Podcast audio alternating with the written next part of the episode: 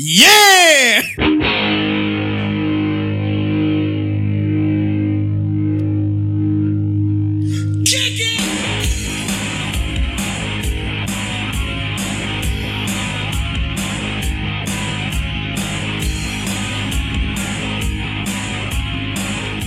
Bienvenidos, esto es Barbarie Colectiva Podcast, lo peor que le pudo pasar al rock después del averizo.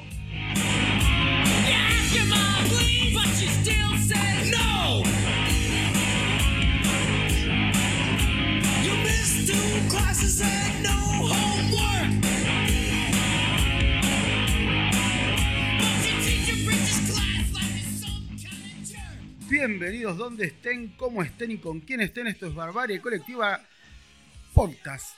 Segunda temporada, equipo completo. ¿Cómo va Gerard? ¿Cómo andan? ¿Todo bien? Acá andamos eh, después de una tormenta bastante jorobada, ¿no? Venimos a romper las pelotas acá. Estuvo picante la tormenta. ¿Qué haces, Hernán? ¿Todo bien, Mariano? Acá andamos. Muy, muy, muy bien. Arrancamos a full con los Beastie Boys. ¿Sí? ¿Cómo se llama el tema, Hernán? Fight for your right to party. Es- significa eh, pelear por tu derecho a, a hacer fiestas. A fiestonga. Del disco License to Ill. Te digo toda esta data porque es importante porque hoy vamos a hablar de qué. ¿De qué vamos a hablar hoy? Hoy vamos a hablar de los que nosotros consideramos los productores más eh, renombrados, los mejores, por lo menos, para Barbarie Colectiva Podcast, los mejores productores de música de la historia del rock. ¿Qué te parece? ¿Me fui a la mierda? No, los elegimos nosotros, así que son de la historia de- del universo. Digo, no sé si hay vida en otro planeta y si hay rock en otro planeta, así que me puedo expandir. Total, en mil años veremos si hay vida en otro planeta y si hay rock eh, en otros lados, ¿no? Bien. Eh, va a haber gente conocida, eh, famosos productores que ya hemos nombrado en capítulos anteriores, ¿sí? Y otros nuevos, otros nuevos que nunca habíamos mencionado. Así que cuando quieran, arrancamos. Arranquemos por un viejo conocido, dale.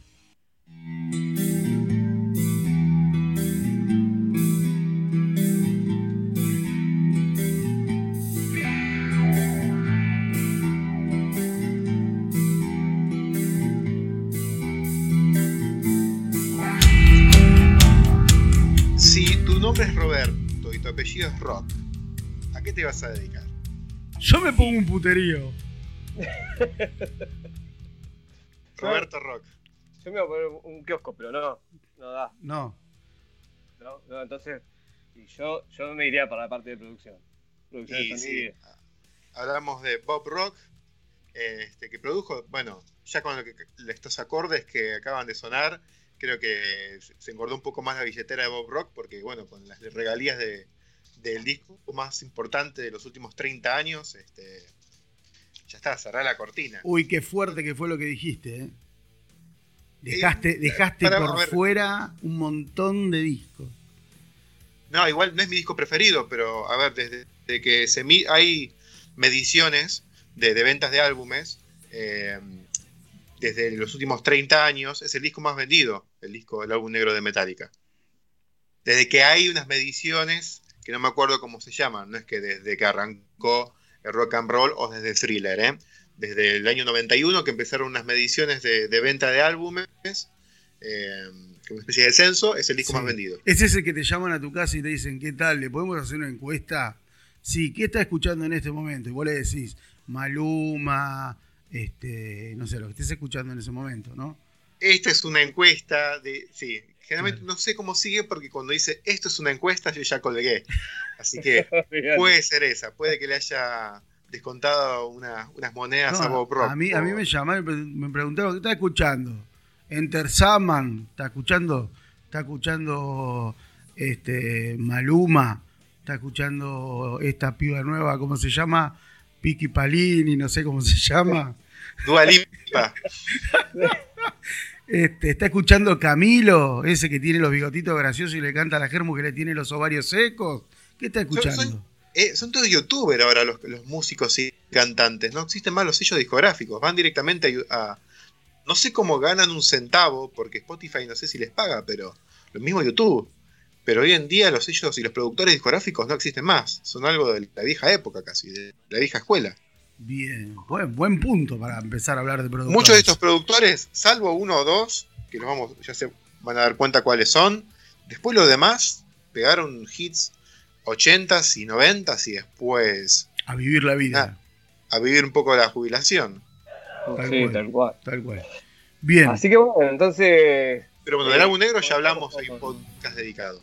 hay un podcast Claro. dedicado del álbum negro, el, creo que es el 4 de Barbarie Colectiva Podcast. El número 4 es el, el álbum negro, si no me equivoco. Sigamos, compañeros.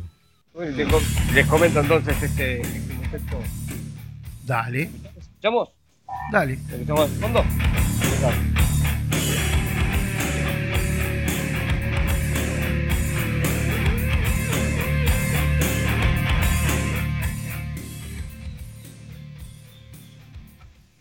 Bien, Suyo. ahí estamos escuchando un poco de Monty Cruz, ¿no?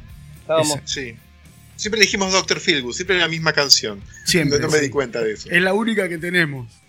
claro, Está es el disco entero y siempre comprar. elegimos eh, el tema que le da nombre al disco, con el que arranca el disco y le, da. Bueno, escu- escuchando este, este disco, Metallica eligió a Bob Rock como productor del álbum negro. Es verdad, es verdad. Convengamos también que no solamente terminaron con, el, con el álbum con el álbum negro, eh, con, con Bob Rock, sino que también estuvo aproximadamente 16 años laburando con, con Metallica. Este, así también pasaron como otras bandas, como escuchábamos recién, eh, a Monty Crew, eh, y otras bandas también, bueno, por ahí, eh, como Bon Jovi, Aerosmith, The Cal. Y así, Ahora, un después, montón. pero después Brian del, Adams. después no hay del, que olvidarse de Brian Adams. después No, del hitazo, para el final. después del hitazo álbum negro, ni con el propio Metallica logró Bob Rock lo que logró con, con ese álbum, ¿no? Exactamente. A ver, eh, es una vara muy alta, pero antes venía produciendo grandes discos. eh, el mismo año que en el 89 que produjo Dr. Feelgood, también produjo a Sonic Talbot de, de Cult, que íbamos a una cancioncita, un discazo. Hay muchas bandas que se van a repetir porque muchos productores laburaron con, con las mismas grandes bandas. Eh, Metallica se va a repetir con otros productores, Motley Crue también se va a repetir con otros productores, The Cult también. Este, como que eh, Decal tuvo eso, Decal no tuvo ese éxito tan merecido, pero tuvo a los mejores, durante tres o cuatro discos a los mejores productores de todos los tiempos. Y entonces, Pero- eso, ¿eso qué quiere decir? Que la mano del productor eh, no es determinante en el éxito o el fracaso del disco.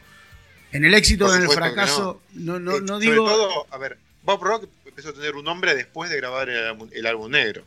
Ok. Eh, eh, siempre hay un álbum consagratorio para el artista y siempre hay un álbum consagratorio para el productor. Hay productores que son buenos y tenerlos capaz que te sale dos mangos y después explotan.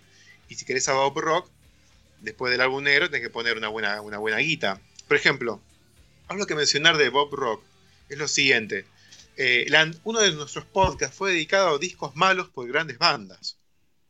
En ese podcast pusimos Seitenger de Metallica y el disco Motley Crue de Motley Crue, que es el disco que vino después de este. Los dos discos fueron producidos por Bob Rock. Pusimos dos discos dentro de lo peor de, de estas mismas bandas. Los dos producidos por Bob Rock. Sí, ah, volvamos a lo mismo. Grandes discos o discos después, después de grandes discos. También justo res- resultan ser los discos después de grandes discos. Bob Rock también entre medio hizo Load y Reload. Motley Crue no quiso volver a trabajar de nuevo con él porque, por dos motivos. Uno, porque ya era muy caro.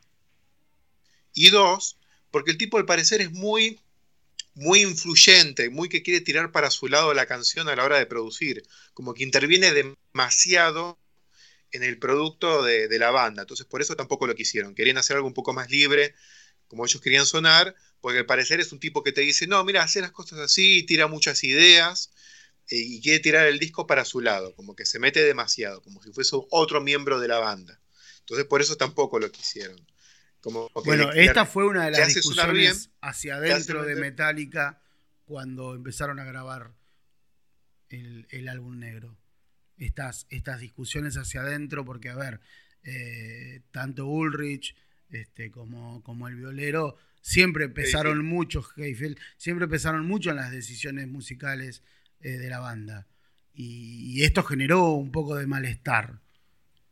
Exacto, bueno, eso mismo, por lo menos con las bandas de rock un poco más, más emblemáticas, menos disciplinadas, eh, no, no vino del todo bien, pero sacaron sus mejores discos. De algo sirvió esas exigencias que él tuvo. Eh, y Metallica dio un salto de calidad después de él. Capaz que después se dejó de influenciar mucho por Bob Rock, pero definitivamente eh, pudieron pulir ese diamante en bruto que eran las bandas en ese momento, ¿no? Porque venían, digamos que es debe ser difícil producir a, a- a- a ese Metallica y a ese Motley Crue. Y a ese de Cult también, ¿no? Dale, vamos con. The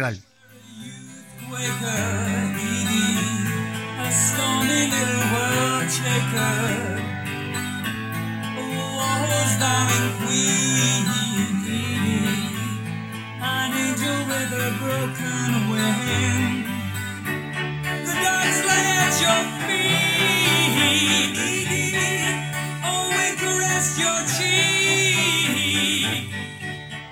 Qué tema lindo. Da muy inuendo este tema, ¿no? Como parece el on play.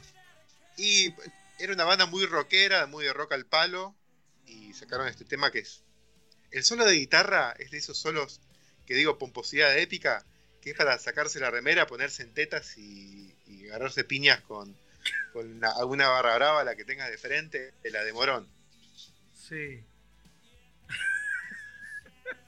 Este. Eh, sí, dale, Gerard, dale.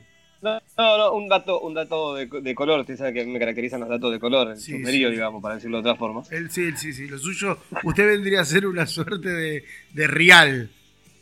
Eh, Eh, un Luis Bueno. Ventura, que le trae el, trae el calzoncillo de Bob Rock. me están Mira, matando. este, el- este box se lo trajo Wanda Nara, que estuvo con Bob Rock.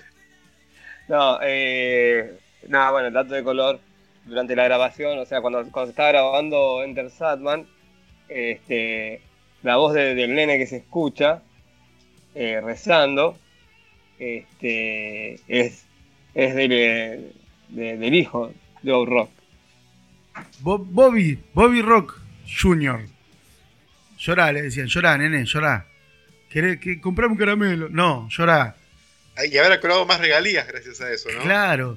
Ah, ¿Qué disco era que habíamos mencionado que querían gemidos auténticos y entonces habían tenido relaciones sexuales, habían clavado a alguien? El Appetite for Destruction de Guns N' Roses. Tenés razón. Pero el productor había sido otro. Pero, ah, ah, perdón, perdón. Pero me- Igual, era, era un dato de color. Que a este nene le hicieron rezar nada más, ¿eh? Sí, sí. ¿Quién, quién me dijiste que produjo el disco? ¿El Bambino? ¿El Bambino Veira? no, no me quiero ir para otro lado. Perdón, sigamos por manto de piedad.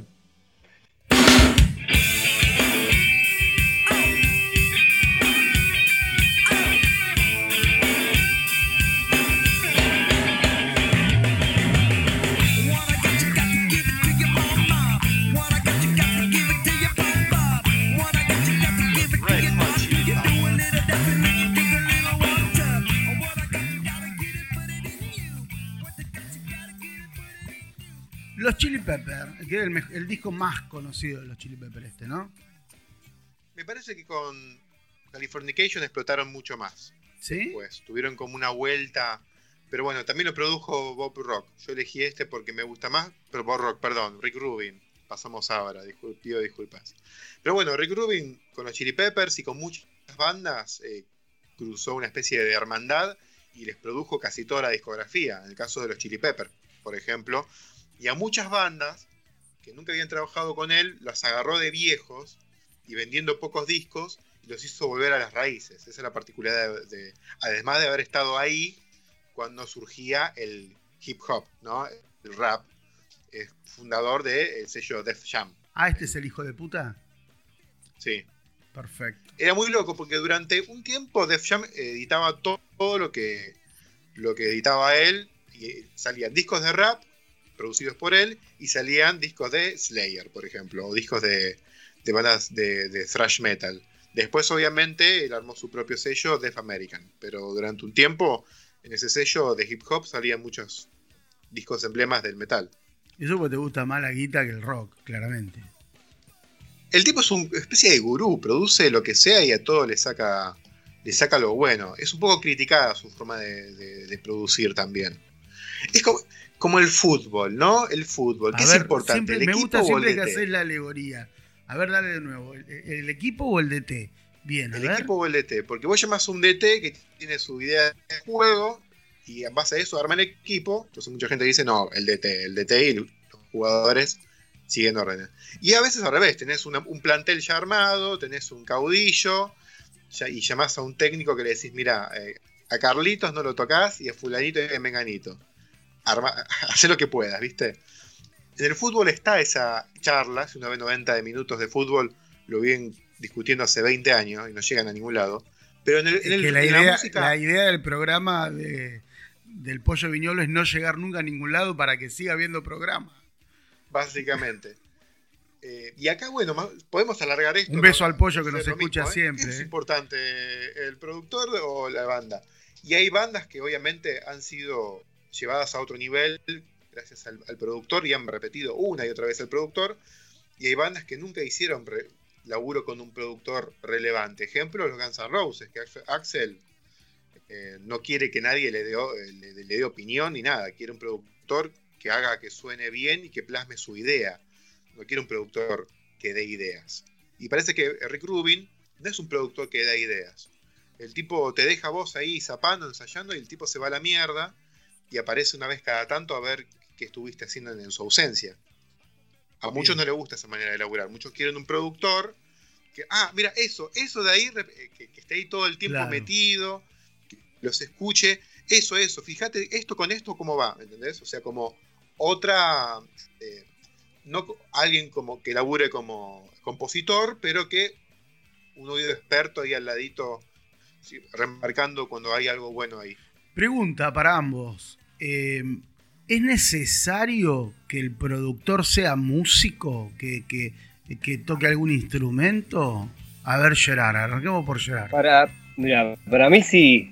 Para mí tenés que tener una noción. no puedes ir a estudiar lo que estudies para ser un productor o ingeniero del sonido o algo similar si- sin tener, haber tenido una viola, un bajo, una batería, algo experiencia. Creo que la parte vívida tiene que estar, la experiencia ahí de, piel a piel con, el instrumento tiene que estar como, por, como para poder darle esta, eh, esta digamos, eh, es- este sonido que por ahí yo te puedo decir, che, mira, no, no, no va a ser como Bob Rock, que quiero que suenes así, pero por ejemplo, decirle, che, mira, capaz que podemos encontrarle por este, por este lado, ¿sí? O utilicemos un valvular, utilicemos un. ¿No? Sí. Creo que ah, Ustedes saben, ustedes saben que yo... una cánula, ¿no? Acá va una cánula, acá va Claro. un burlete, eso lo, Sí. lo dice Sí, el sí. productor. El Eh, cosito y el Yo coso. que soy, eh, de- después de haberlo escuchado, ¿no? Lo- le voy a repreguntar, dado mi, mi inquietud periodística. Usted, por lo que acabo de escuchar, considera que los bajistas son músicos. Bien. Sí, son músicos y negros. Son- Bueno, que- perfecto. Escuchamos de fondo Slayer, dale. Vamos.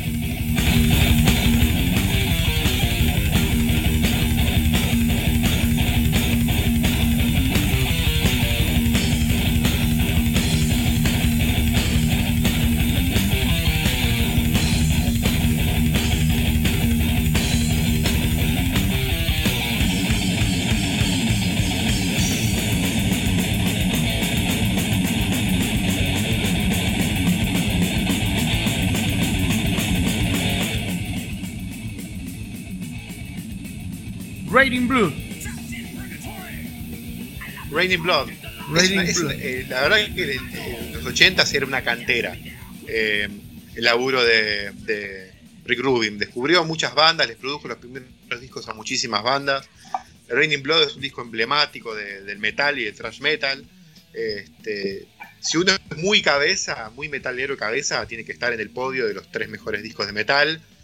Por una cuestión de que Slayer tiene esa, eh, esa cosa de que no se vendió, tiene una integridad bastante intachable para el metalero, ¿no? Nunca se cortaron el pelo, eh, No se bañan. no se bañan, todo púas por todos lados, satanismo. Termina el recital y obviamente se ponen pantuflas y ponen 90 minutos de fútbol, pero sobre el escenario eh, siempre bueno, se separaron, ¿no? Pero siempre estuvo intacto eso. Y pudieron mantener. Metallica, su mejor disco será del mismo año, del 86, y será el Master of Puppets, pero todo el mundo sabe que ese Metallica ya no existe más. No. Dejó de existir en el 91, 92. Pero los Slayer tuvo eso siempre íntegro y, y siempre este disco Raining Blood es- está en- siempre que se habla de metal o siempre que en un noticiero hay un asalto a mano armada suena De Slayer. fondo suena claro. O en una persecución policial, de Sí, fondo. hay picadas clandestinas, Sí. ¿viste? o hay un allanamiento en una villa y, y van a patear la puerta y suena Slayer. No sé por qué. Automáticamente. Sí, señor. Seguimos. Este, a ver, ustedes me van a, después de, de escuchar el siguiente tema, a, a sacar una, un intríngulis, así para utilizar un término muy moderno, una pregunta que, que- que- que no puedo encontrar la respuesta. A ver, venga. Rolling Suicide.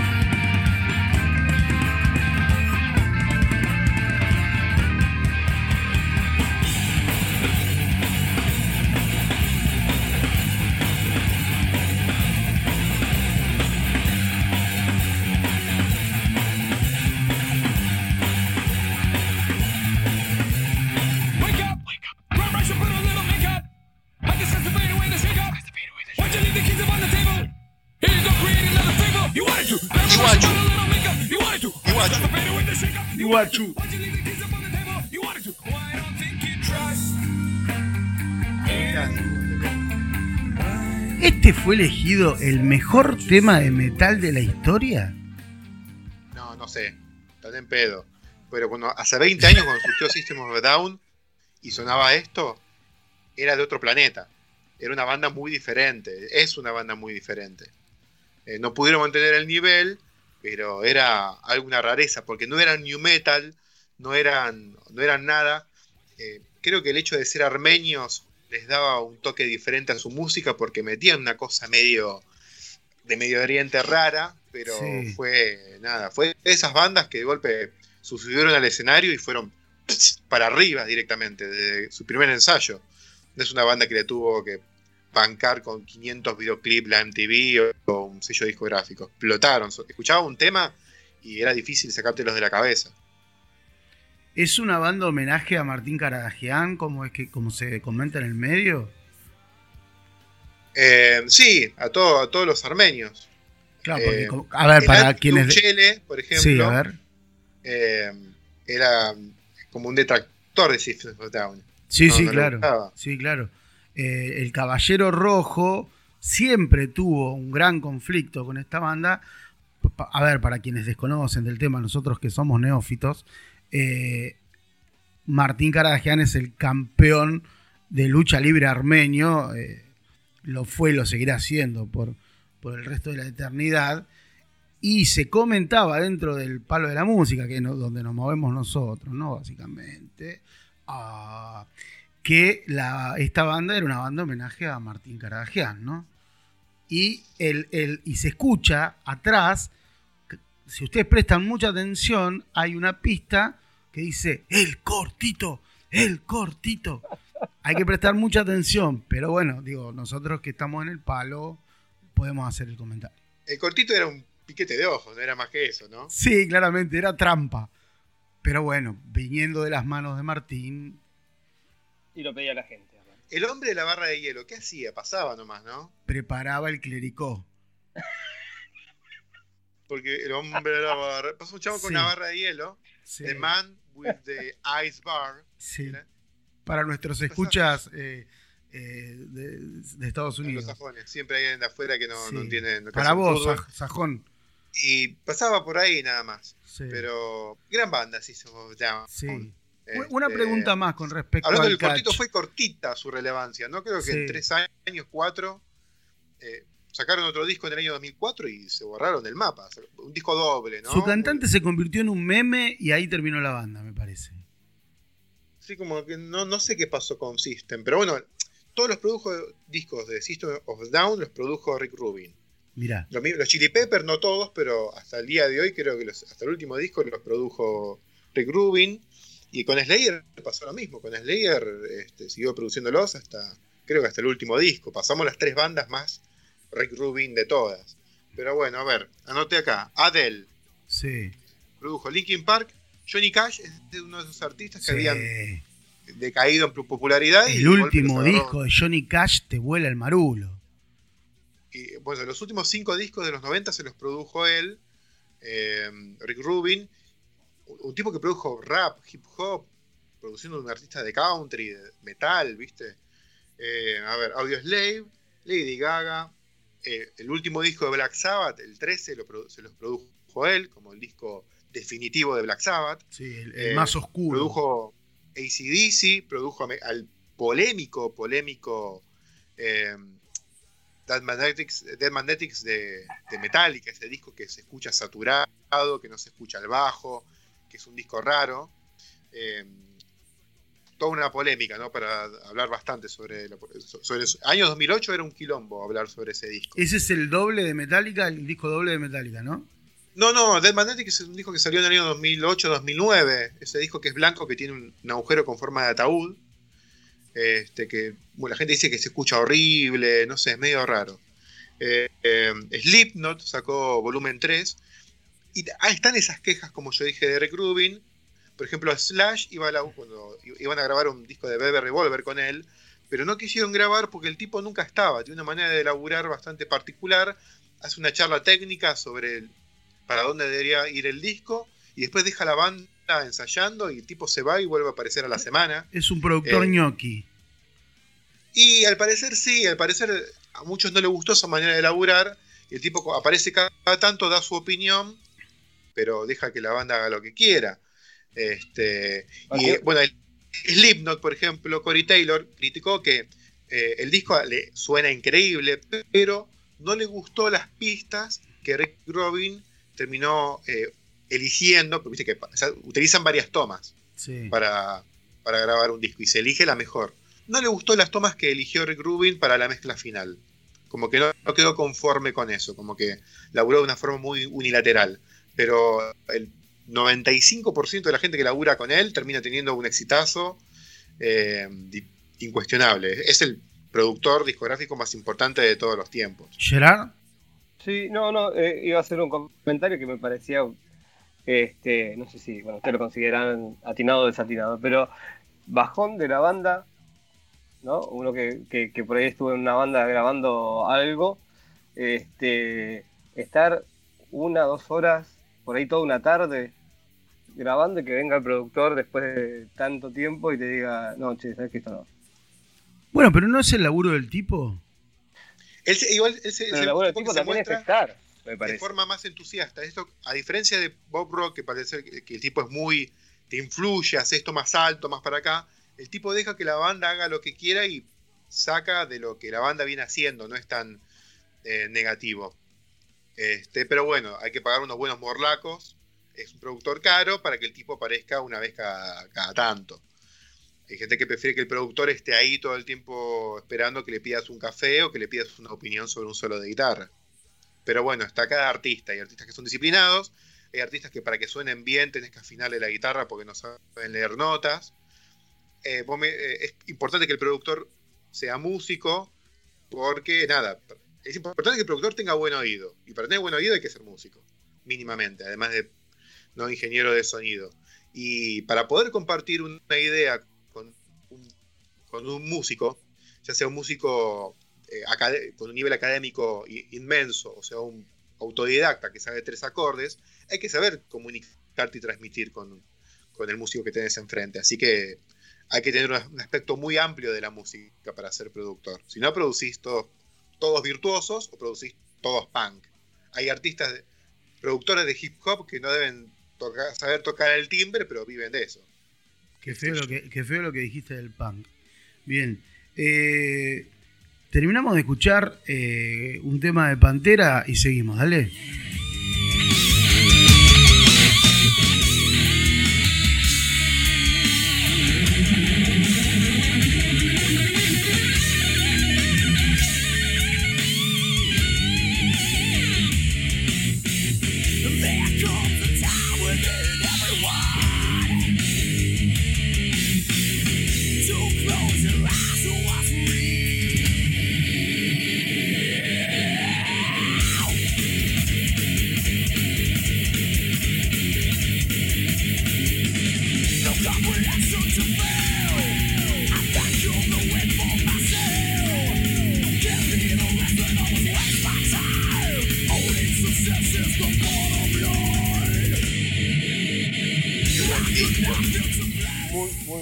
Disco. Del disco del Este- piñón. Sí, disco Sí, la trompada en la cara. Power, discazo. Sí, acá arrancamos con Terry Date, exactamente. Disco. Este. ¿Cómo sería? Eh, Mouth for War. ¿Qué sería? Eh, Boca para la guerra, como que sos. Eh, So- ba- bardero. Claro, Bocón, te vamos a Ah. bajar los dientes, te vamos. Está bien, claro, hay que, tra- hay que traducirlo a, a la jerga, ¿no? Este, A- a- como los vinilos en, el, en los 80, finales 70, principios de los 80, que venían los nombres en inglés, a veces traducidos como el culo. Pero capaz que decía, no decía Bocón, decía Boca Guerrera, así lo traducían en Claro. los 80. Claro, el toque. Claro, bueno. Este, tremenda banda Pantera. Y este, este tema es, creo que fue uno del, del- del- el primer sencillo que, que sacaron. Eh, con- se llama, creo que lo había dicho Hernán, eh, Vulgar Display of Power. Te voy a preguntar toda la traducción. Sí, sí. Este, Vulgar despliegue de poder. Vulgar demostración de poder. Eso es lo bueno de tener a alguien que sabe. O que inventa, para mí inventa. Pero yo le creo. Ah, no, está bien, básicamente. Siempre se necesita uno que mienta y uno que crea. Y ahí está, cierra el círculo. Tal cual. Pantera, en Sí. inglés, es una pantera. Es un, Tomá, ¿ves? es un felino. Yo, yo lo compro. eso. Pante- co- Como Pocho de Panther. Como Po- Poch the Panther. Poch- poch- poch- claro. Poch Dale. ¿cómo, qué, ¿cómo están hoy? ¿Qué les pasa? Vamos. Eh, este, este álbum fue, Puka es ¿qué el fue? clásico en el- de Pocho. en el 92 fue, fue este, este, este álbum. Con este, con este tema en particular de, de Terry Day. Eh, un. A ver. es- es- es- para decirlo así, simplemente es de Michigan. De Michigan. De, de Michigan. No solamente tuvo, tuvo en, su, en, en su cartera a Pantera. Con O sea, que de tuvo- Michigan no solamente están las universidades de las cuales hablan siempre en la tele, ¿viste? Claro. Una encuesta de la Universidad de Michigan, De investigación de la Universidad de. Michigan, dice que el, el que la caspa eh, da habilidad, ¿viste? Eh, Bueno, todo sale de Michigan, de ahí sale Terry Date. Ahora, pará, eso que dijiste de acá es verdad. Eh, lo acabo de inventar, pero Pero hay que ver qué dice la Universidad de Michigan. sí, sí.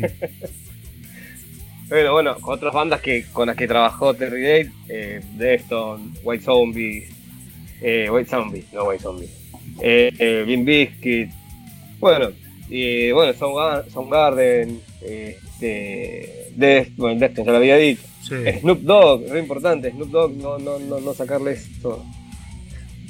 Este, Dream Theater también, una banda de la hostia que me gusta Snoop mucho. Dogg, no sabes quién es, nunca escuchaste una canción, pero está en todas las películas. Siempre que Sí. necesitan, necesitamos un negro eh, que esté recontra Falopeado. porreado, falopeado Claro. y que tenga cara de, de que va a chorear. Y le llaman a Snoop Dogg, el chabón.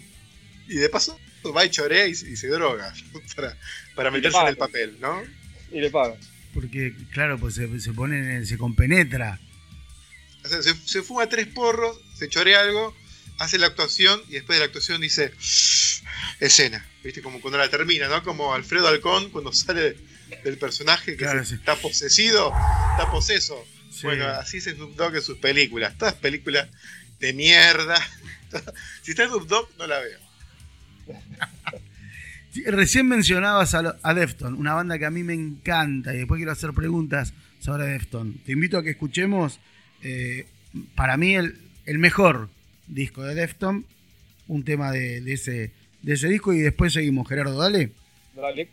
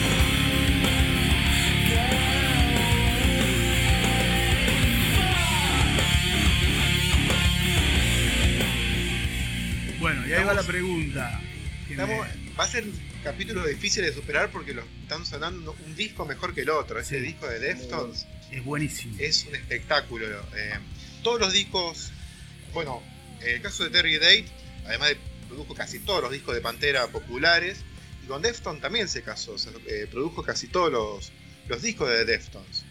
Eh, yo una vez leí que el chino, eh, Chino Moreno, cantante de Deftones, contaba que más de una vez él estaba cantando, haciendo una toma, una tona, una tona, perdón, una toma, y de golpe, tac, stop, y Terry Dale le decía, pará, pará ahí, arranquemos de nuevo. Así, interrupción, cero tacto, nada de decirle, no está lindo, no está saliendo bien. Sí, le cortaba de una en seco, arrancaba de nuevo. Pero de Terry Date no hay quejas. O sea, hablamos de Bob Rock, hablamos de eh, Rubin, pero de Terry Date, como verán la lista de bandas que produjo, es, que produjo es nada, emblema del metal.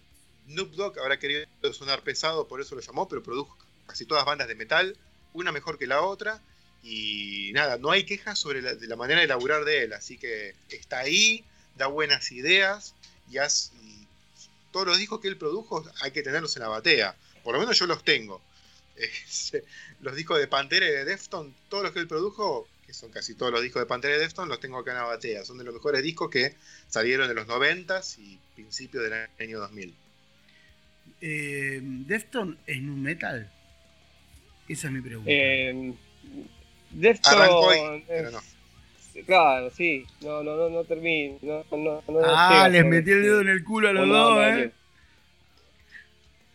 de- Es como un El- metal alternativo, ponele. Si lo querés ver Sí. así. Este disco todo- todo puede que sea de New Metal.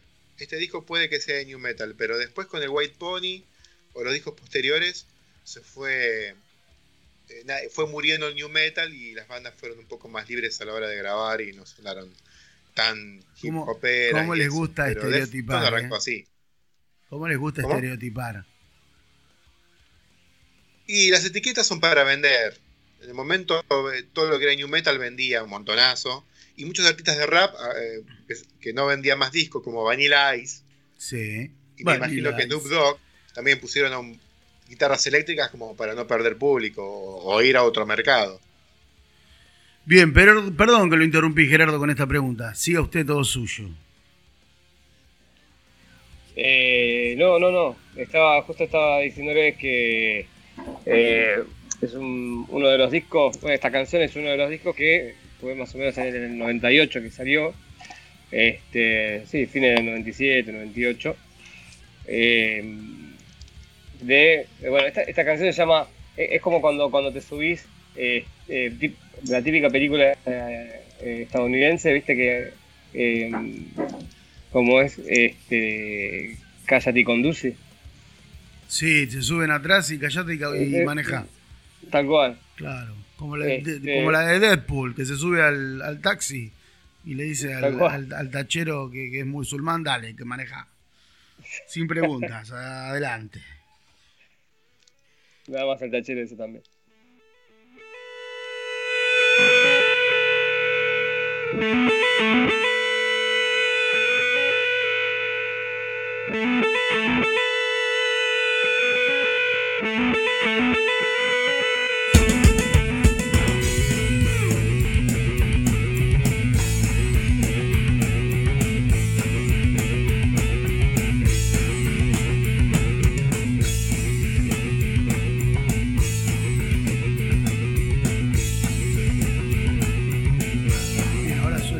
Soundgarden. Y ahora sí. sí seguimos, Gerardo, con lo suyo. También la habías mencionado a Soundgarden, ¿no? A Soundgarden, sí, lo había, lo había mencionado. Este. eh, banda. Banda de la hostia, si las hay, ahí, ahí se, se escuchaba, ¿la podemos escuchar un poquito más esa? Dale, a, a Hernán le encanta Soundgarden. I'm gonna bring my, I'm gonna my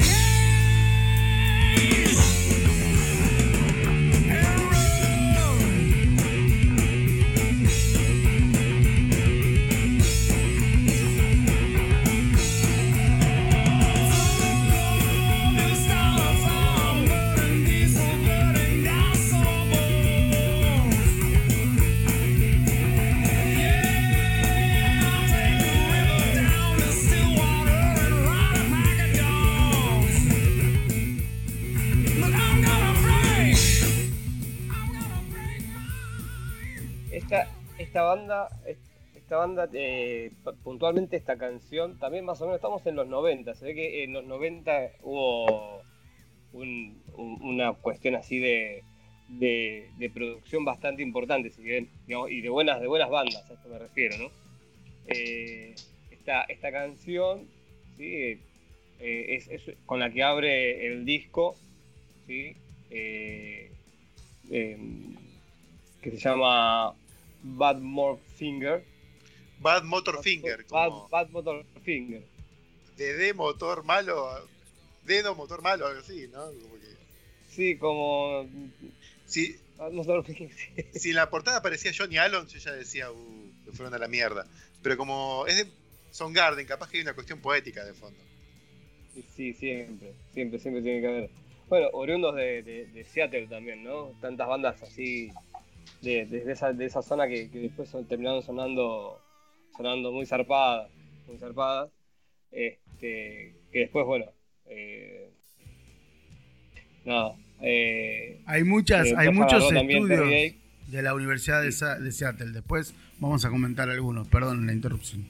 No, sí, sí, digo, de- después los, eh, en este caso los agarró Terry y, y fíjate que siguen sonando de la hostia, como veníamos también, si bien son dos, dos sonidos distintos, eh, el, el de Defton como el de, como el de, mm, como Soundgarden. el de Soundgarden, eh, son, son dos eh, sonidos muy, muy zarpados que te, te dan ganas de seguir escuchando. Bien, bien. Eh, ¿Cuál era la banda que, que usted se había ganado muchos enemigos, Sánchez, eh, que había criticado tan fuertemente y habíamos tenido respuesta de nuestros seguidores en las redes sociales amenazándolo de eh, empalarlo en algún sitio público? De... ¿Recuerda? Y de emparamiento me, me amenazaron varias veces. Eh, Sí. Algunos cumplieron, otros no. Eh, así que, nada, he hablado. Me imagino que estás hablando de Pearl Jam. Exactamente, ahí está, de Pearl Jam. Bueno, así que Soundgarden le, También de- le- le cabe de Soundgarden. Seattle. de Seattle. Sí, eh, hay, una, hay un estudio de la Universidad de Seattle que dice que eh, las ballenas macho eh, eyaculan 153 veces por año en el agua, ¿no? Y mira, teniendo en cuenta la población de ballena. Sí. Yo no me meto más al mar. Una, hay que tener. Si van a, a Bahía Blanca, Sí, por algo se llama Bahía Blanca, ¿no? Claramente. Esa espumita. Bueno, eh, yo me iba a ir a las toninas este fin de semana. Lo estoy, me lo estoy replanteando. Qué lindo las ballenas. La gente que va a ver a las ballenas, porque ver ballenas nomás, ¿no? Que a Puerto Madryn van y ven. Sí. ¿Qué es eso? ¡Qué lindo! Está respirando, ¿no? No, señora, no. La ballena te dice, no, no. No, no.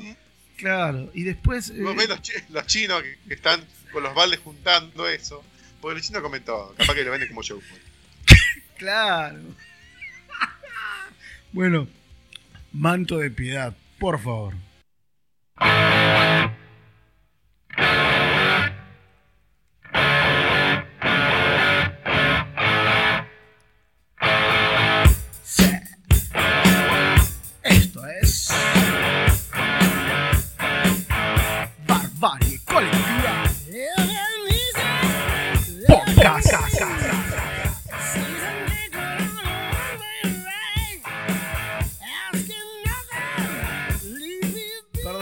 Me salió el Johnny Allen de adentro.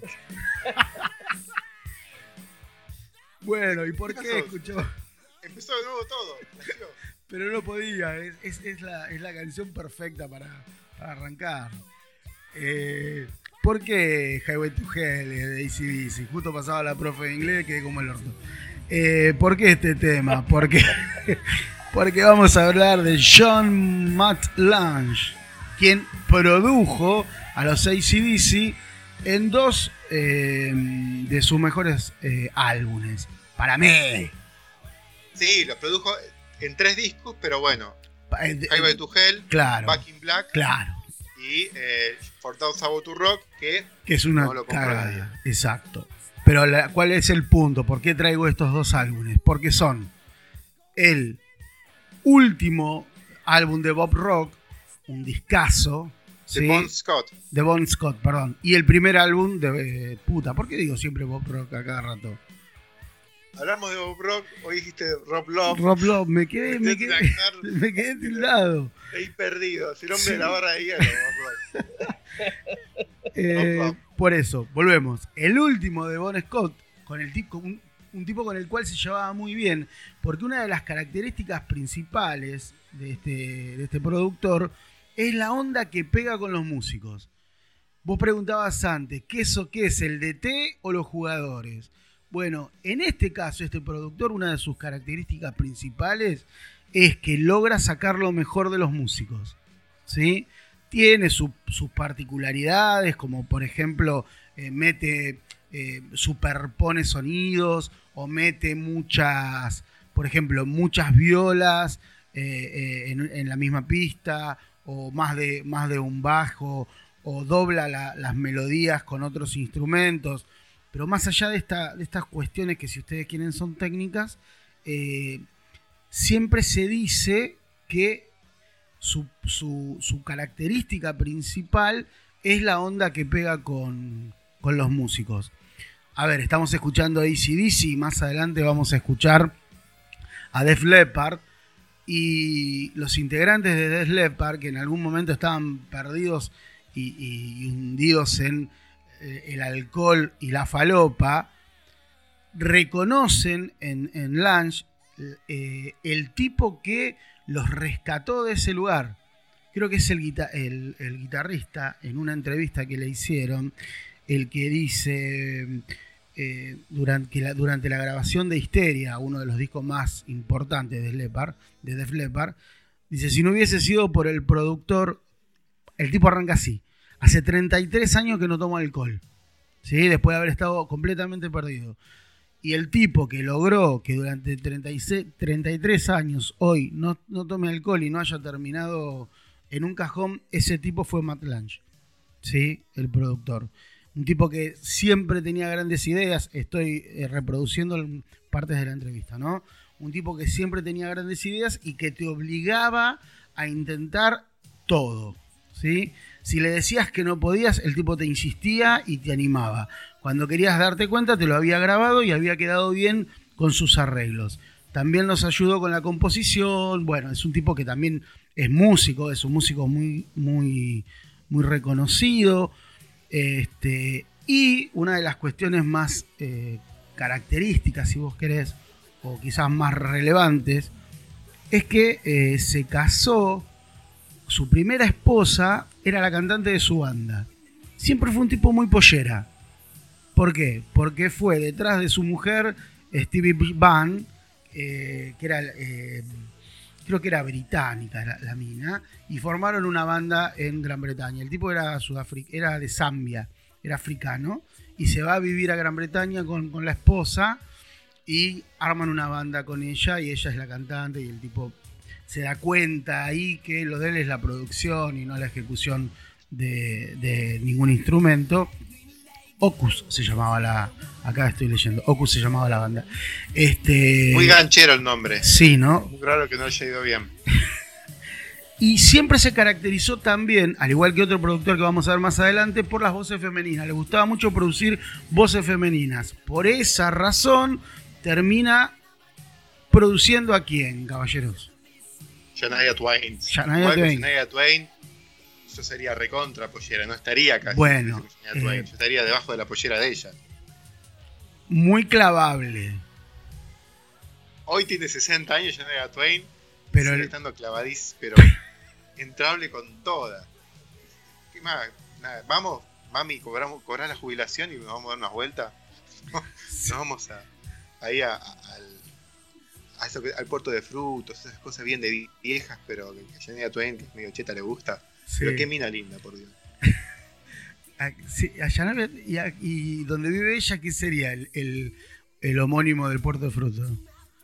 Creo que vive en Canadá. Sí. el puerto de frutos es el puerto de hielo porque Canadá es pura nieve y no hay un choto. Pero. Un día nos van a venir eh, a buscar de Canadá, porque nos la pasamos hablando como el culo de Canadá. Un día vamos a hacer un podcast dedicado a Canadá. Shania Twain, Neil Young, Rush. Eh, vamos que, que descatamos de, de Canadá, a ver si alguien lo escucha ese podcast. Claro. Pero nada, eh, un, un abrazo a Shania Twain. Che, le damos un poquito de volumen a Def Leppard y cerramos con John Matt Lange.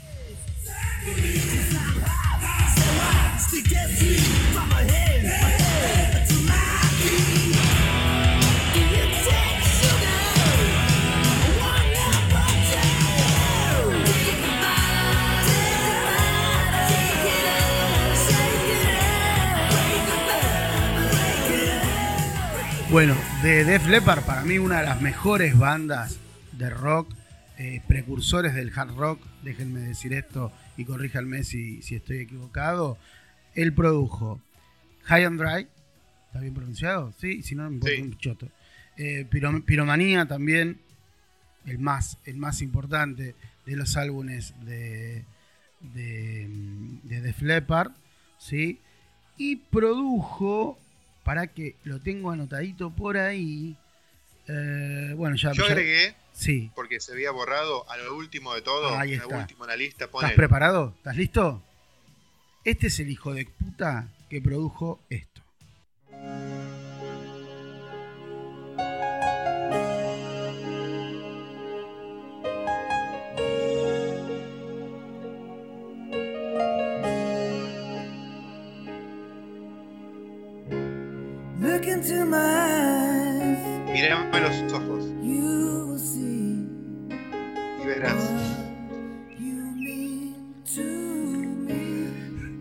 Significas para mí. Es hermoso esto. ¿Qué-.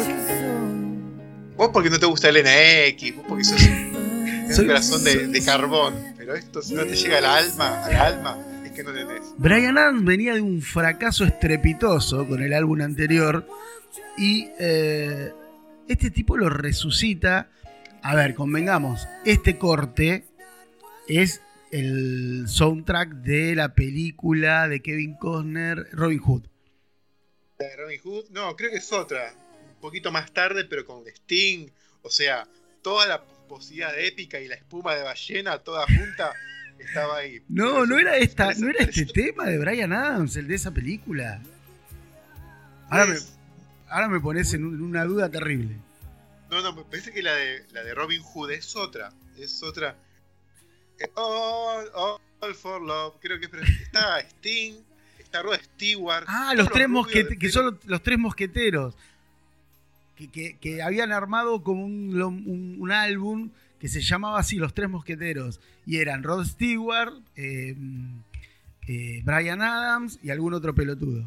Y Sting era. Sting mm, puede ser, es muy probable. Necesitamos esa data. las que agarraron ahí. Gerardo, te necesitamos, necesitamos esa data. Por favor. Es, es crucial para el programa. Pero bueno, este disco es un emblema, así que. Es una cagada. Ah. Pará. Bueno, pará. Para no hacerlo bosta al pobre. Brian Adams. bueno, volviendo de Flepar, hay que tener en cuenta sí, que Rick Allen, el batero de, de Flepar, entre un disco y otro, eh, Sí. el tipo pierde un brazo. pierde un brazo en un accidente. accidente automovilístico. Y fue muy importante Matt Lange para levantarle el ánimo. Y eh, bueno, Rick Allen al día de hoy sigue siendo el batero. para levantarle la baqueta que se le caía todo el tiempo, ¿no? Sí, ob- obviamente, nada, ahora toca una- un triángulo. una matraca.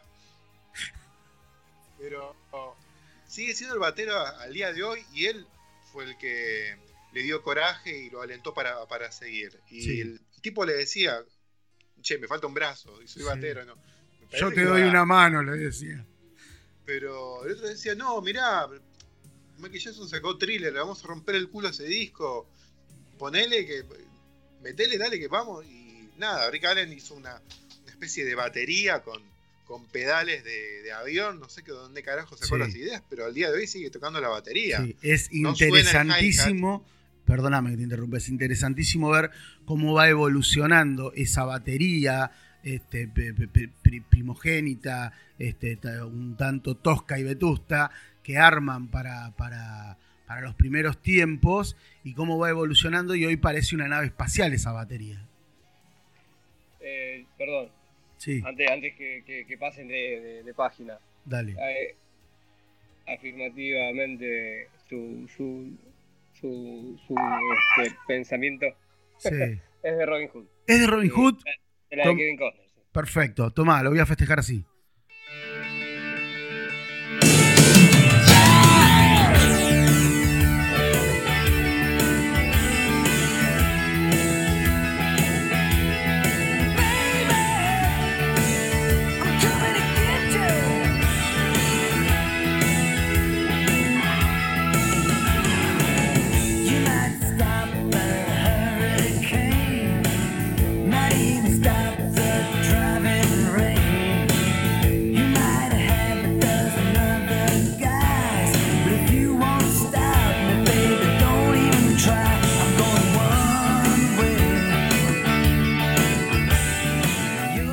Bueno, y para terminar, compañeros, este productor, para terminar eh, mencionando los discos que produjo este productor, también produjo a estos pibitos, a los Backstreet Boys, produjo a Celine Dion, este, produjo a Maroon 5, digo, tipo que eh, se clavaba a Shania Twain y también producía algunos discos que tuvieron un poco de éxito. ¿Seguimos, gente? Sí, me confundí de, película. Había espadas, había Sí. medieval, pero estaba Brian Adams, pero era la, la de los tres mosqueteros. Yo sabés ¿Ves por qué estaba disco? seguro, no, no me puedo olvidar de los ojitos de Kevin Costner en esa película. Yo me acuerdo del videoclip Ah, de. Brian Adams cantando en el bosque Sí. y, y el otro tirando así flechas, no, no tirándole a Brian Adams, sino a no sé, a lo que tiraba Robin Hood. Y bueno, se me mezcló, pero era otra película posterior y era Sting y Rod Stewart. Y Rod Toda Stewart. la pomposidad épica y espuma de ballena, todo, todo lo que dijimos recién, todo junto en el mismo video. Va. Todo en la panza de Rod Stewart, ¿no? No, por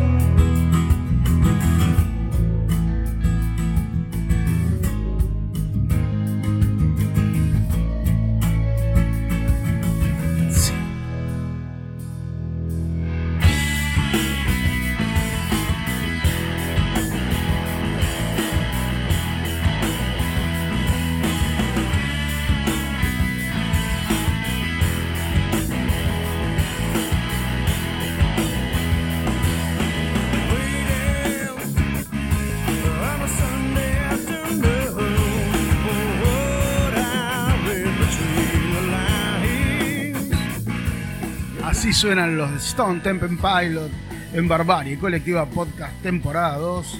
¿Cómo se llama este tema? El tema se llama Interstate Love Song. Apa, Papurri está haciendo el curso de inglés por correspondencia, ¿eh? Muy Sí, bien. Sí, sí, tal cual. Sí, se, se matan con el precio porque en dólares, pero sí. Bueno, pero está bien. Igual hay uno que sale en la parte de atrás de la revista Patorucito que me parece que es más barato. ¿Quién Ah. produjo, quién produjo este álbum, che? Este, este álbum lo produjo Brendan O'Brien. Brendan Brendan. O'Brien. El, el. Brendan. El, el- el Brendan. El, El Brian. El, el Brian. No, tiene- no es de alto perfil, no es muy reconocido, pero cuando uno vea la lista de, de discos que produjo, produjo mucho, mucho de los 90, mucho grunge. Vamos, el grunge. The grunge. cada- Que, que tanto te causa gracia, no sé por qué el grunge, Porque pero me causa gracia cómo lo pronuncias, el Grange. mira, pero mira, produjo. Sí, Bueno, vamos a escuchar unas bandas, ¿no? sí, Pero además de a Stone Temple Pilots sí. y otras bandas que vamos a escuchar ahora, que tampoco te gustan, pero ahí lo discutimos, eh, produjo también a ACDC. O sea, a todas las bandas que estuvimos hablando ahora, también las produjo ACDC. Eh, menos Bob Rock, ¿no? Pero digo, eh, Rick Rubin produjo a ACDC. ACDC donde, eh, donde hay un... Che, vos vení, vení. ¿Estás de moda? Vení, producímelo. Igual- todos iguales los discos de ACDC. Claro, yo la- me pregunto eso. ¿ACDC necesita productor? Y cuando los, los produjo Malcolm Young o ellos mismos los discos, eh, en los 80 les fue como el ojete. Bueno, pero ahí había Cuando otra, volvió- pero ahí había otras cuestiones. En lo de los 80 fueron especiales. Había que acomodarse. Fueron especiales. No, no, se, no se mandaron la, la Carmela, el pelo, el pelo batido. 80. Claro, fiel a no se estilo, cortaron el, pel- el también, pelito. pero con- tampoco sacaron buenos discos en, en esa época. Bueno, Este, su mejor obra ya había pasado y, y nada, después eh, con Razor's Edge levantarían un poco y bueno, eh, Wall Breaker lo produjo Rick Rubin y eh, bueno, Brendan O'Brien les produjo Black Eyes. Disco de mierda. ¿No te gusta Black Eyes? No, no me gusta. Para mí está buenísimo. Bueno, Es muy largo. Eso sí, como dura como... Está repleto el CD. Podría haber durado 50 minutos, pero me encanta. Esa es la- la- la- lo, que, lo, lo bueno de la diversidad, ¿no? Gente que opina una cosa y gente que opina boludeces. ¿Qué va a ser? Sigamos, muchachos. Estamos escuchando ahora a tus amigos, a los Pearl Jam. It's evolution,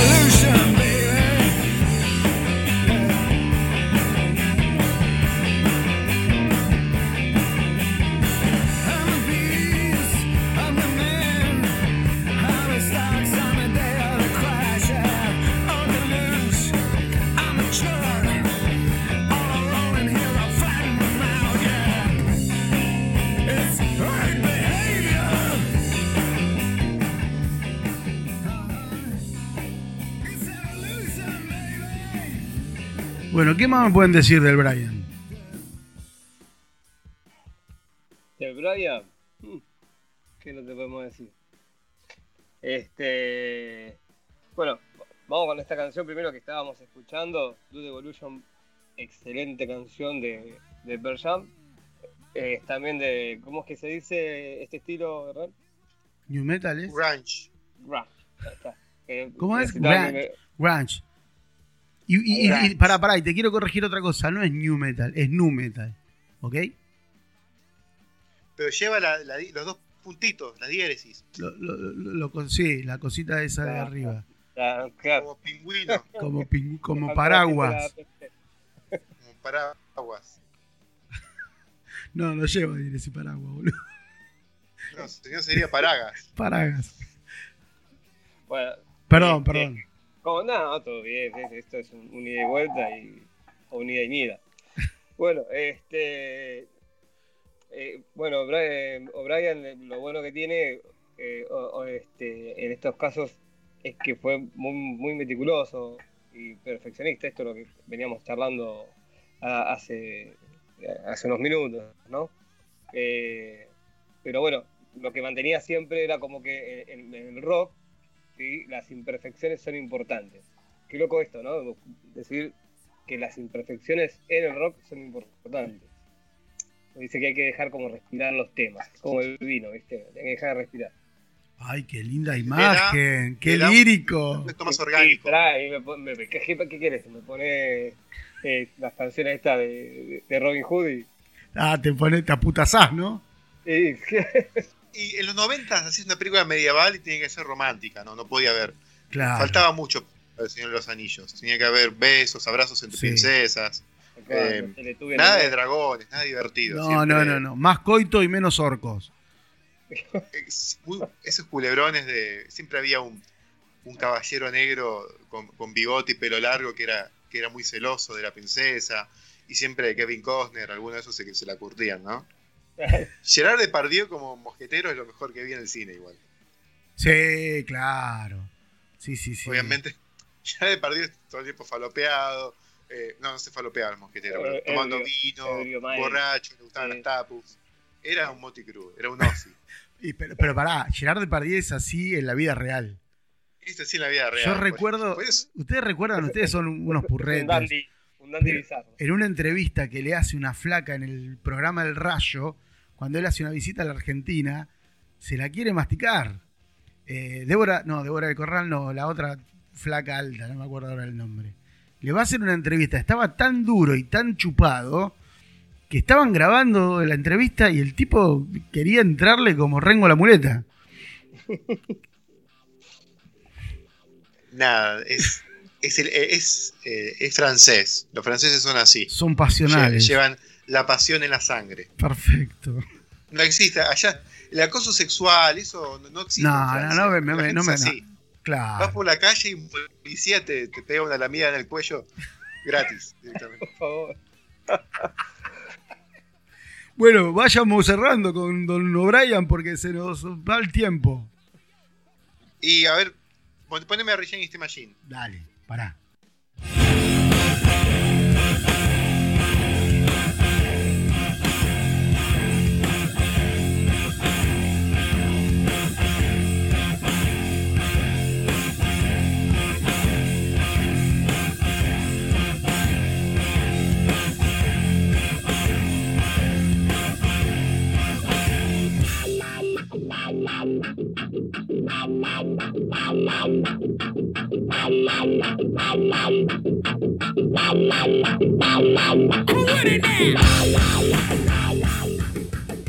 Bulls on Parade. El toro la tiene parada. No sé por qué no te gusta Rage Against the Machine, porque rapean, pero a mí es, un- es una banda del carajo.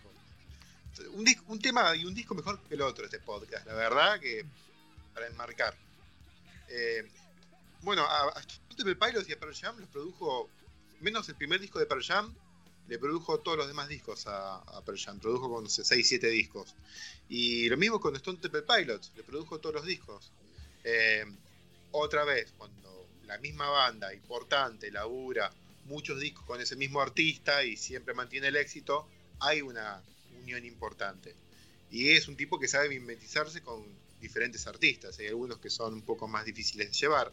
Pero igual Pearl Jam, y no los veo muy conflictivos ¿no? a la hora de grabar un disco. Este, no sé si me lo veo a Brendan O'Brien queriendo producir o arreglársela con Motley Crue o, lidiando con un batero que perdió el brazo, ¿no? Son cuestiones muy particulares, pero eh, no, es- no hay muchas anécdotas sobre Brendan O'Brien. Este, me Salvo aquella, aquella del, del motel en Connecticut con el- la sopapa y la tapa del baño. Esas tapas plásticas que cuando se parten te, te pellizcan el ojete. Y Sí. que lo encontraron con- que tengo que cambiar la mía. Sí, Salvo Bueno, esa anécdota. o una que, que nada, se confundió y le puso sal al café. Y todos dijeron, no te, pasaste, Conan, te pasaste. pero no hay mucho más que agregar. Este es un gran productor, pero no hay mucha anécdota sobre su manera de producir, salvo que la banda graba, eli- elige la mejor toma y sale en el disco. Pero nada, había que rescatarlo, Brendan O'Brien. Ahora, ahí viene la polémica. Vamos, quedan dos polémicos. ¿Querías polémica?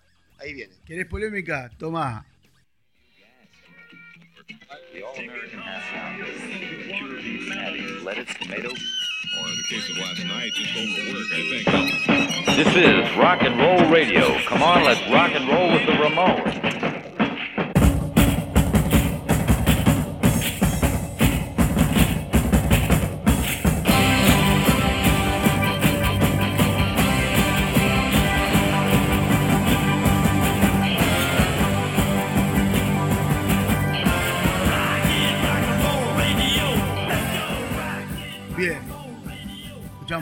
Ramones, ¿por qué? Porque vamos a hablar de nuestro amigo personal, de los tres. Nuestro amigo personal, nosotros le, le mandamos Faso a la cárcel ahora que está pasando por un momento malo. Eh, ¿Vive este hijo de puta todavía o ya se murió? No, murió, murió, ¿Murió? un cortito ahí al pie de. Ah, Está mal- no- no me un mal momento Estamos que se llama Uh. muerte. Puta madre.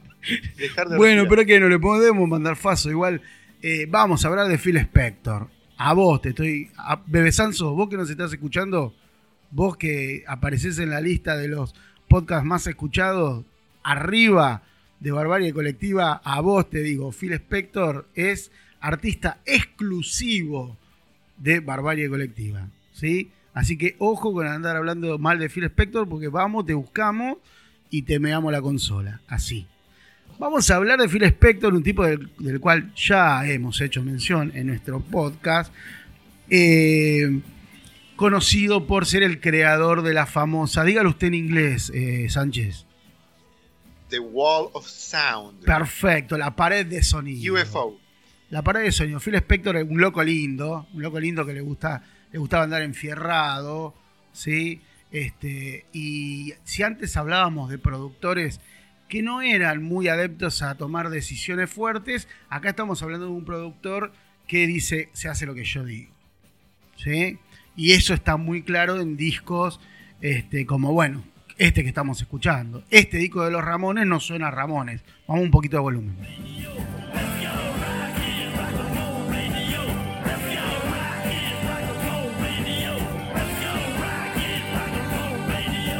Digo, este disco, salvo a Joey Ramón, a los otros integrantes no les pareció un buen disco y a sus fans tampoco. Sí, eh, se volvió un clásico, pero la verdad no, no, no es un disco punk. Se escuchan toda una, no sé, una orquesta de vientos, trompetas y trombones, pero no se escucha una guitarra. Una batería apenas se escucha, pero se escucha todo. unos sonidos, un... Y la voz, ¿no? Y la voz ahí adelante de todo, que me Y la parece voz, que es lo que cautiva Eh, bueno, esto que vos acabas de decir, es esta cuestión sinfónica, esta cuestión eh, wagneriana, si vos querés, ¿no? En donde hay un montón de instrumentos e instrumentos que no están relacionados directamente con el estilo. Digo, hay vientos, hay violines, vos podías encontrar cualquier tipo de instrumento dentro de esta pared de sonido, que son múltiples y múltiples y múltiples capas de sonido que eh, lo caracterizan a Spector como uno de los productores más reconocidos eh, y más eh, buscados dentro del ambiente musical. A finales de los 60 fue una revolución el sonido que él, que él implementó. Es otro de los tipos que, como hablábamos antes de, de, mm, Matt Lange, eh, también le gusta mucho laburar con las voces femeninas. En muchos de los discos que él produce hay coros femeninos. Estamos escuchando ahora a The Beatles, eh, del último álbum de los Beatles, este, cuando ya se sabía de su separación. Eh, este álbum se, se lanza después y la mano de Spector, elegida por John Lennon y por George Harrison, se escucha claramente. Volumen para escucharlo un poquito.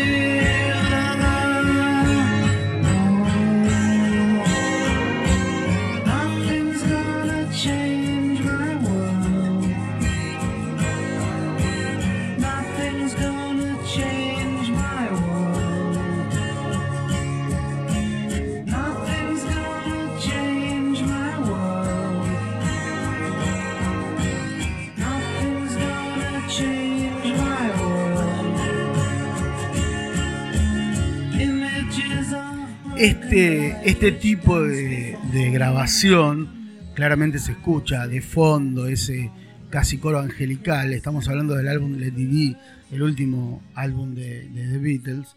Eh, esto les vuela la peluca tanto a, a Lennon como a Harrison, al punto tal que luego, eh, cuando comienzan sus carreras solistas, produce para los dos. ¿No es así? Sí, así es. Eh, a que no le gustó el sonido, que no lo, no lo mencionaste, está Paul McCartney, que después, eh, 25 años después, relanzó Let It Be Naked con una producción más a su gusto. porque no, no había quedado Sí. complacido con Y la sí. producción de. Ahora, vos escuchás Lady D eh, producido por Spector y el Naked de, de McCartney y, y- y tal cual, suena desnudo, suena vacío. Digo, Hay hay que una- escucharlo en bolas. Sí, claro. em, Y adelante de un espejo. Y adelante de un espejo con un Johnny Walker ahí. Como para ir este, pudiendo, pudiendo perdón, eh, ir elaborando la imagen que el espejo le devuelve, ¿no? Y vende con un revólver, ¿no? Como, como lo escucharía Phil Spector. Claramente. Phil Spector iba No enfierrado a todos lados. Phil Spector el- la, la edición. Igual creo que ya estaba, todavía no estaba preso, pero estaba, ya hace bastante que no producía y estaba esperando el juicio por el asesinato de una actriz a finales de los noventas. Sí. Pero cuando lanzaron este disco, eh, obviamente no le cayó muy del todo bien y creo que fue el quiebre definitivo a su psiquis. Porque Un tipo que a los 21 pirulos ya era millonario y se había comprado una mansión. Y vivía como un ermitaño en una, en una mansión. Dicen que cuenta la leyenda, leyenda que seguramente es mentira, y entonces nosotros la vamos a dar por verdadera, que cuando le produce un disco a Tina Turner, eh, cuando todavía tocaba con su esposo, no me acuerdo cómo se llama el... el ¿cómo se- Ike. Ike Turner. Eh, él considera que esa es su, me- su mejor laburo como productor y como no es bien recibido por, por la crítica, el tipo durante dos años deja de producir por el, el bajón que, que le genera esta mala recepción de su laburo. Eh, y ahora escuchamos... mencionamos, ¿no? Que cuando produjo Los Ramones, este, los amenazó con un revólver para, para Sí. que hagan las cosas como ellos Sí. querían. A Didi Ramón lo amenazó y Didi Ramón no volvió a aparecer en toda la grabación, así que él, si hay un bajo, lo grabó un sesionista. Eh, así que ya, bueno, ni Didi, ni ninguno, salvo Joe y Ramón, los demás no, no tocan en el disco. eh, Este, pasa eso, ¿no? A, a Paul McCartney no le gustó, pero a, eh, a, John- a George Harrison y a Lennon, y a John Lennon les sí. encantaba el Y sonido y estaban obsesionados con él. Lo y a Yoko, Ramones, ¿no? y a Yoko Joey también. lo ¿eh? amaba, ¿eh? Yoko a Yoko también, ¿eh? No te olvides que los discos después, los discos eh, eh, solistas, por decirlo de alguna manera, de, de Lennon, y los discos de la propia Yoko Ono, ¿viste ese disco que no me acuerdo ahora el nombre, que tiene una tapa blanca con ellos dos eh, en la portada? Y, y tiene dos... No, no, no, no, no, ese no. Be Naked. Ese no, ese no. Eh, ya, ya me voy a acordar el nombre. Que, que tiene dos, dos tracks, son dos pistas de 25 minutos cada una. Una de ellas se llama John Yoko o Yoko John. Eh, y son ellos dos gritándose el nombre uno a otro todo el tiempo. Ese disco lo, lo produce Phil Spector y es un, es un delirio. Es todo lo contrario a un mantra. ¿Viste un mantra? Bueno, esto es todo lo contrario a un mantra. Se gritan el nombre unos a otros eh, con distintas situaciones emocionales. Un delirio. Y ahí está, y ahí está metido Phil Spector, un genio. Y ella haciendo. Claro. Y Chuck Berry mirándola como diciendo, China, ¿qué te pasa? ¿Qué pasó acá? Pero la- la- hay que ver qué peso específico tenía ella en las decisiones de en los Beatles todavía. Pero bueno, en la carrera de John Lennon obviamente sí tendría un peso específico. Eh, a ver, yo les voy a decir una cosa a los dos acerca de los chinos. Eh, vos vas al supermercado chino. ¿La china es la que repone la mercadería o la que cobra? Es la que cobra. Listo, te, re- respondiste, es te respondiste solo. Ringo Starr. Claro, el que repone la mercadería es Ringo Starr. Entonces, ¿quién tomaba las decisiones en los Beatles? La China. Listo, ya está. Digo, a ver, llevemos todas las problemáticas que abordamos a, a lo cotidiano y a nos- Phil Spector Sí. le pagaban, el- que era millonario, Sí. ¿le pagaban en guita o le pagaban en caramelo? le pagaban en caramelos, fierro y pelucas. O sea, ¿hablaban bien entre sí o el verdu- verdulero y el carnicero tenía que traducirle lo que decía Yoko Ono a John?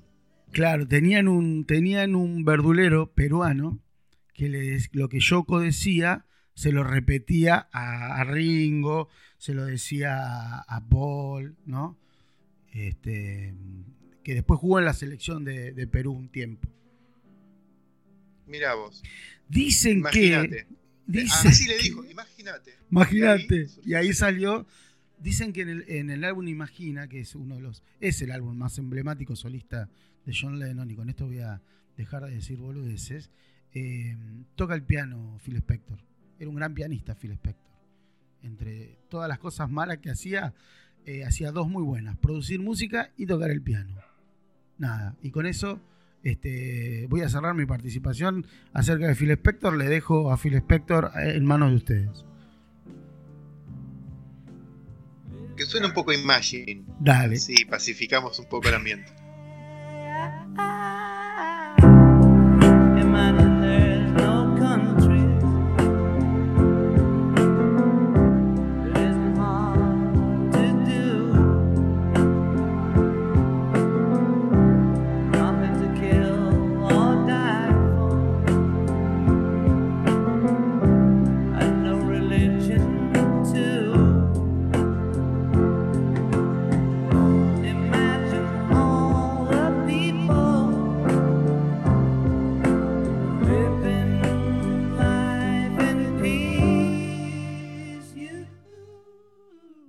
Barbarie Colectiva, el único podcast que reivindica a Yoko. Ono. but I'm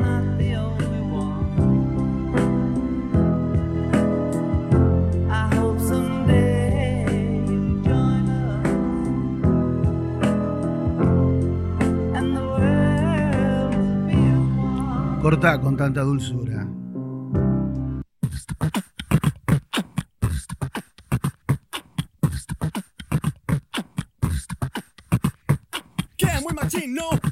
machino, marica nena, más bien putino, que muy machino, a muy machino, marica nena, más bien putino, que muy machino,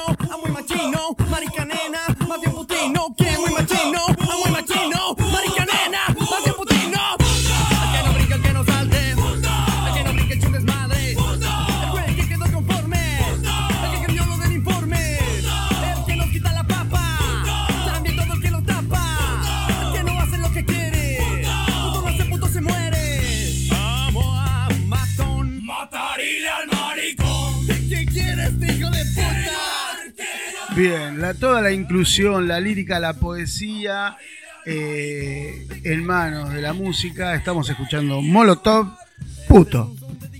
¿Qué tal? ¿Por qué estamos escuchando Molotov? Muy actual el tema, ¿no? Eh, porque vamos a hablar de De, One, el Only, de Only One. Gustavo Santaolalla. Gustavo, The King, The Good, The God, eh, The Master of the Universe, Santa Olaya. Mirá, eh, yo te voy a proponer lo siguiente. No vamos a hacer un recorrido por el excelentísimo laburo como productor y músico de Gustavo Santaolalla, ganador de dos premios Oscar, ¿sí? Eh, pero compartamos, ¿sí? Yo sé que ustedes saben mucho de aquello que hizo Santaolalla por la música latinoamericana y mundial. Y mundial.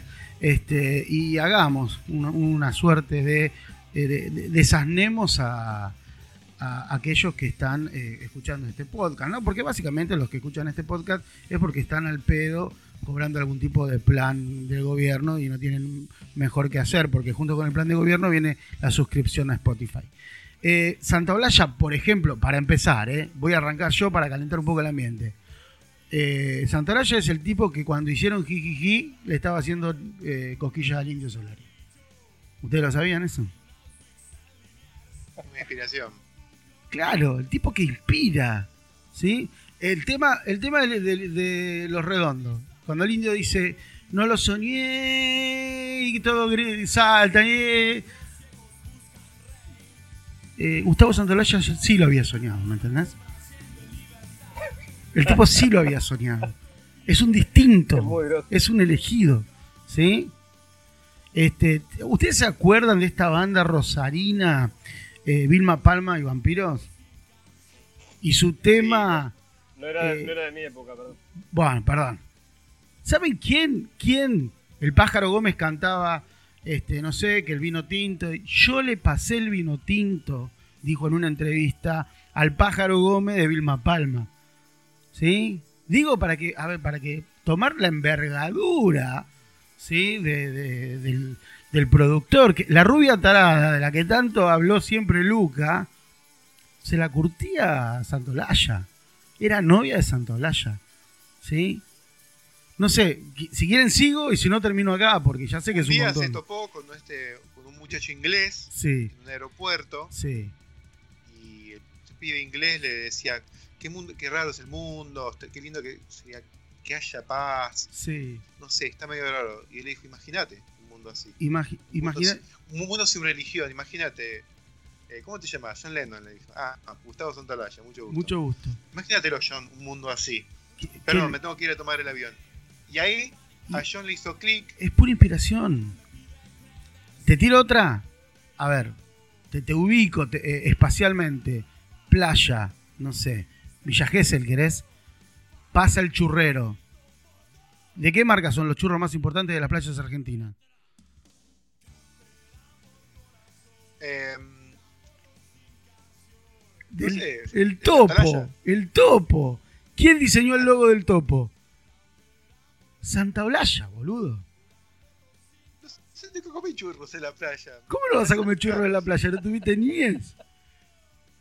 No, sí, ¿a qué voy a la playa? Hay, No, do- pero no- pará, no compro hay dos nada. tipos de churros en la playa. Está el churro gomoso y el Lo único que me compró mi vieja en la playa fue una especie de. de- era como una especie de barrilete, Sí, pero no era un barrilete, era un- una avioneta de telgopor. que se hacía mierda a la, Ah, la- a la acuerdo, aterrizaje. Al primer viento ah, se vino en picada, se dio contra el piso y explotó. eh, Es una explosión de, de pelotitas blancas.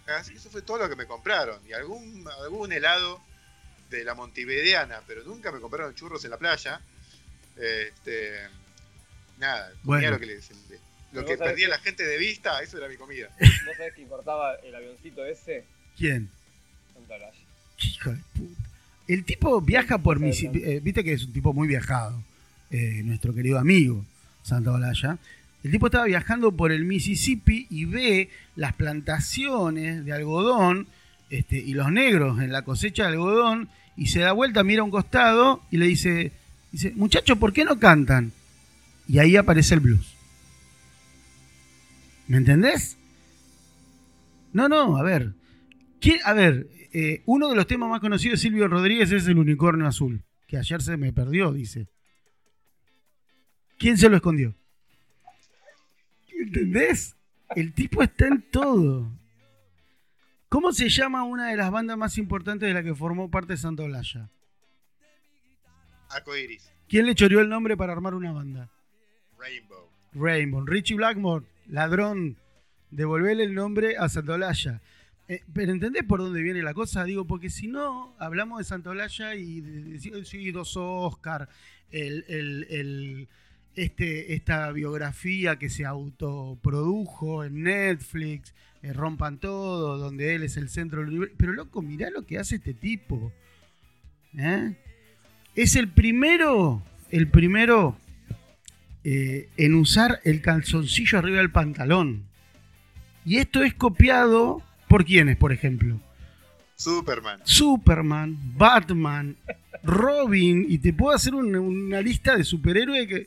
¿Y quién fue el primero a usar el calzoncillo arriba del pantalón? El propio Chapulín Colorado, ¿eh? con toda su cultura eh, eh, ancestral, ¿sí? Usa el calzoncillo arriba de la calza.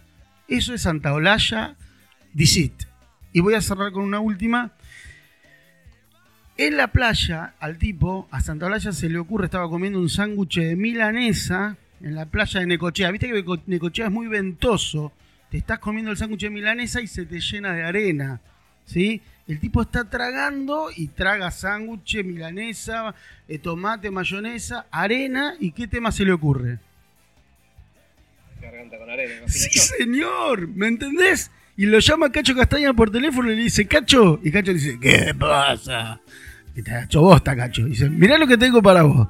Y ahí Cacho escribe Garganta con arena. No voy a tirar más data porque, a ver, yo no quiero tirar, dejarles todo fácil. Para que ustedes después anden diciendo, oh, que... no. Pero ese es Santo Olaya. No voy a decir más nada. Castaña Sí. se llamaba Caño Castacha, pero Santa le recomendó Sí. cambiar el nombre para algo más ganchero. Por ejemplo, hay muchas anécdotas. ¿Quién empujó a Charlie del edificio para que cayera en la pileta? Santa Olalla. Listo. A ver, no, no, no, no sé qué, qué- qué otro dato Eh, pasarle el para que. tema del metal, Sí, hay que ver, no creo que sea Chop Suey. Puede ser eh, Mañanas Campestres. mañana campestre. Campesters Mornings. Eh, ¿Se acuerdan del tema? Temas como los de Bob Dylan, Sí. que capaz que si lo toca otro es mejor. Pero eh, ¿Se acuerdan de una casa con 10 pinos? Que acá la hizo muy. ¿Quién plantó el décimo pino, boludo? Porque cantá una casa con 10 pinos, pero en vez de decir 10, decí 9. Queda como el orto. El chabón dijo: No, boludo, así no va el tema. Vamos a poner otro pino, cantala de nuevo. Una casa con 10 pinos. Listo, cerró. Es lo último que dije de Santo Alaya. Y, vo- y volvimos a nuestro amigo. produjo- lo, lo produjo a Ryan Adams. Escuchábamos, mientras pelotudeábamos hablando de Santa Blaya, escuchamos Rasputín, Eyud de Divididos, Se Viene de Bersuit Vergarabat y Puto de Molotov. Bueno, señores, eh, les, dejo les cedo la palabra para empezar a cerrar este podcast del día de la fecha. Arrancamos, Gerardo. Eh, a ver, qué difícil. Pasa que dejó la vara muy alta. Sí, perdón, pero, pero no podía ser menos. ¿Qué querés que te cuente? Vos decime que yo te cuento. Bueno, muchachos, fue un buen podcast. Escuchamos unos temas buenísimos. Me encantó que me hayan vuelto a invitar. Hernán, gol de media cancha, como siempre, ¿eh? como Chilavera Burgos. Eh, gracias por invitarme. Hoy hablamos de los productores. Queda ahí eh, pendiente de respuesta si es importante el productor o no para una banda o un disco, como el DT en el fútbol. Eh, hay discos que, nada, tuvieron una trascendencia importante gracias al cambio de productor que tuvieron algunas bandas. Eh, así que siempre cuando escuchan un disco y dicen que bueno es esto, lean atrás porque siempre hay algo que te pueda llevar a- al próximo disco que vas a escuchar. Eh, así que, a ver, voy a agregar un, una- un tema a la lista como para cerrar con ese. A ver. Dale. Gerardo, gracias por invitarme. eh. La verdad que cada vez mejor esto. ¿eh? No, por favor, eh, el placer siempre va a ser mío, es un gustazo. Eh, el- la verdad que productores de la hostia, ¿sí? más allá de lo- personal, siempre es un quilombo, así que creo que la parte eh, eh, más que nada profesional se destacaron todos los productores que, que- hemos elegido en esta, en esta pequeña y dulce lista que, eh, que pasamos por todos los, por todos los estilos. Creo que no, sé si, si, si habrá quedado algún estilo así de, de música sin, sin escuchar. Todos los Este, estilos. y Crawl, espalda, mariposa, todos los estilos. Tal cual, sí. Sí, sí, sí, Porque así somos, inclusivos, abiertos. Así que no, bueno, gracias por invitarme No, por una favor. vez más. Muchachos, Eh, que sea abrazo de gol para los dos, que sea rock y nos despedimos en esto que es y seguirá siendo Barbarie, colectiva, podcast.